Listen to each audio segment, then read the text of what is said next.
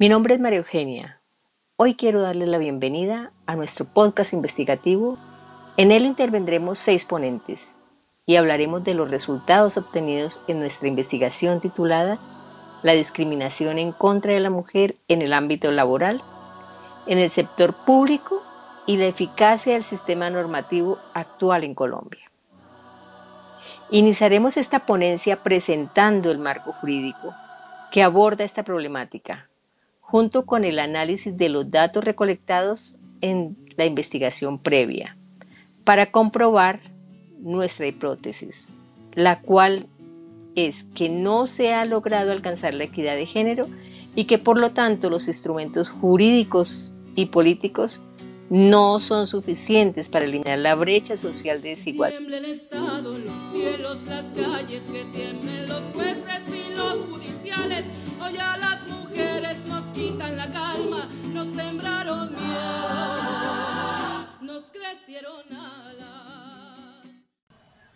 Bueno, como dijo mi compañera, para iniciar el análisis del marco normativo de dicho asunto, les hablaré en primera instancia de una norma muy importante de carácter internacional, la cual se denomina CEDAW. Esta convención es de obligatorio cumplimiento para el Estado colombiano, porque trata de un tema primordial para cualquier sociedad el cual es la eliminación de todas las formas de discriminación en contra de la mujer. Para el seguimiento de la aplicación de dicha norma, se creó un comité especializado, que este comité recomendó al gobierno colombiano poner en marcha iniciativas con el objetivo de eliminar la segregación ocupacional tanto horizontal como vertical adoptando políticas públicas eh, que debían estar encaminadas a garantizar el acceso de las mujeres al empleo.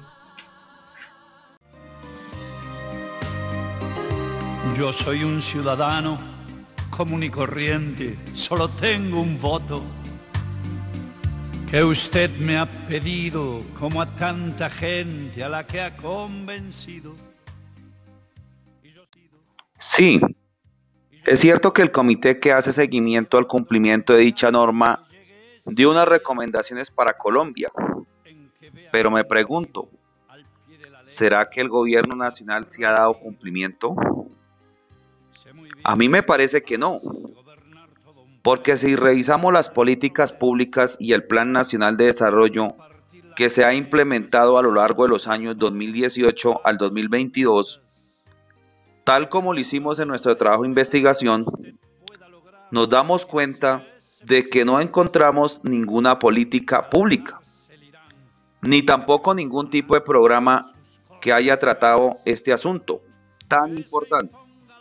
Lo que quiere decir que el gobierno nacional no ha dado la relevancia a la grave problemática de la discriminación en contra de la mujer en el entorno laboral que se requiere. Situación que también enfatizó el Comité para la Eliminación de la Discriminación contra la Mujer, toda vez que hizo referencia a la inaplicación de lo dispuesto en el acuerdo y la falta de concordancia entre lo convenido y el Plan Nacional de Desarrollo. Claro que sí, compañero. El gobierno nacional no solo ha incumplido las normas a nivel internacional, sino que ha implementado mecanismos a nivel interno que son ineficaces para tratar esta problemática, como lo es el COMPES 3932 del 2018, dentro del cual se encuentra el Plan Marco de Implementación. Allí se evidencia una medida encaminada a la capacitación académica de las mujeres a través del SENA, la cual podría ser positiva en la aplicación del Estado Social de Derecho que consagra nuestra Constitución, pero resulta que a pesar de esta buena intención, no se garantiza la ubicación laboral de la mujer que ha sido capacitada y por lo tanto esta culmina desempeñando actividades laborales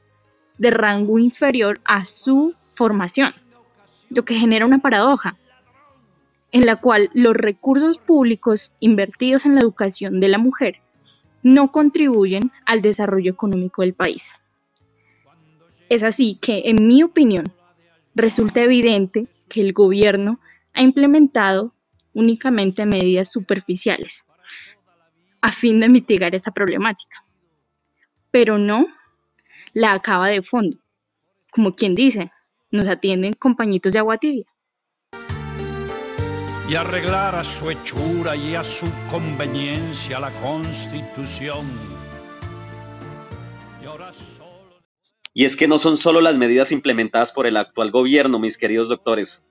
sino que también son las entidades estatales que han existido por muchos años, las que no cambian la perspectiva del asunto de la discriminación en contra de la mujer en el entorno laboral. Y es que lo podemos ver de los resultados aterradores, mis queridos doctores, aterradores,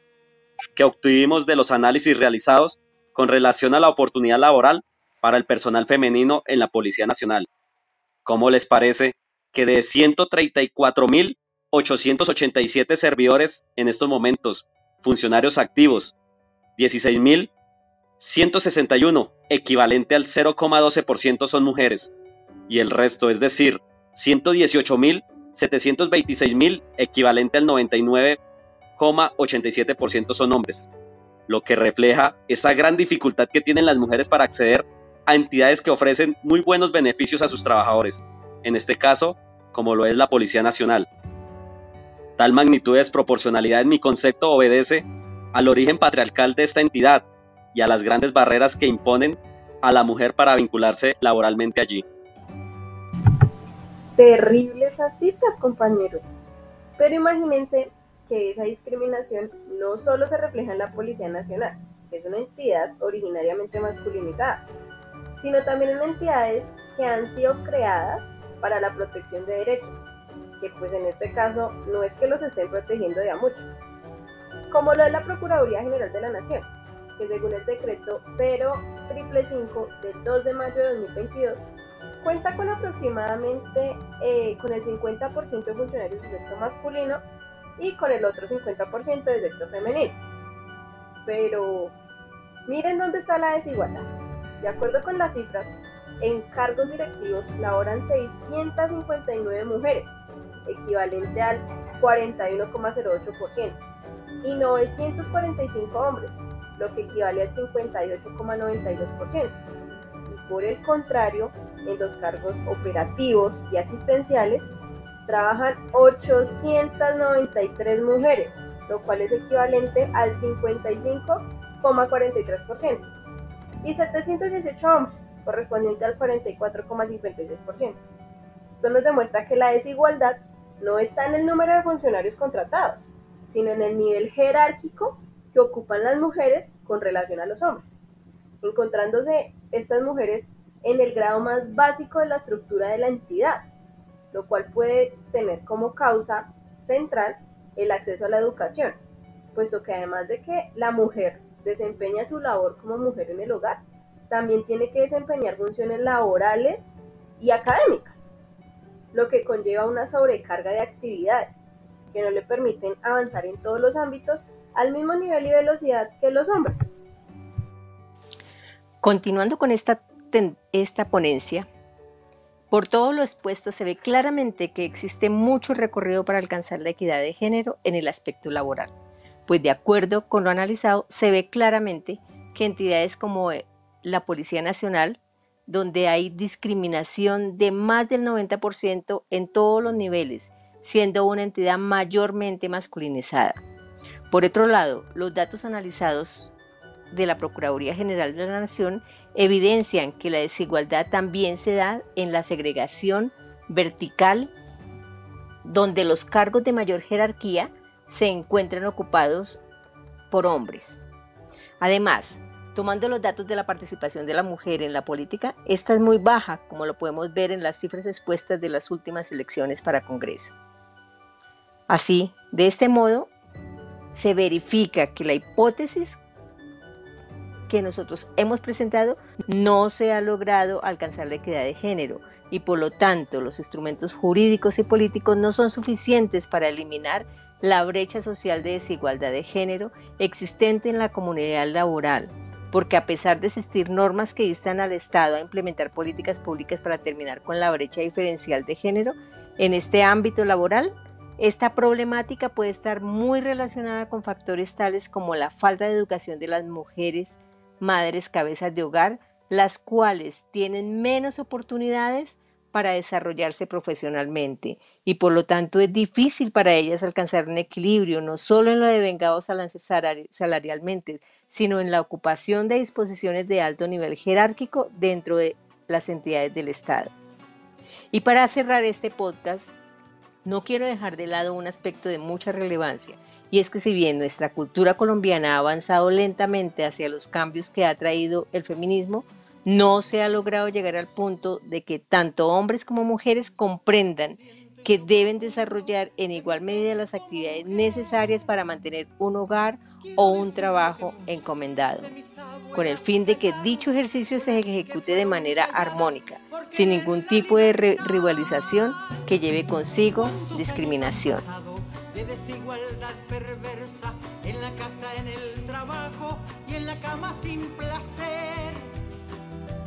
De nada sirven las leyes, los decretos, la justicia, si no vencemos prejuicios en contra de la mujer. La respuesta es el respeto, la respuesta es la igualdad. Que respeten nuestro cuerpo, que respeten nuestra voz, que respeten mi deseo cuando yo digo que no.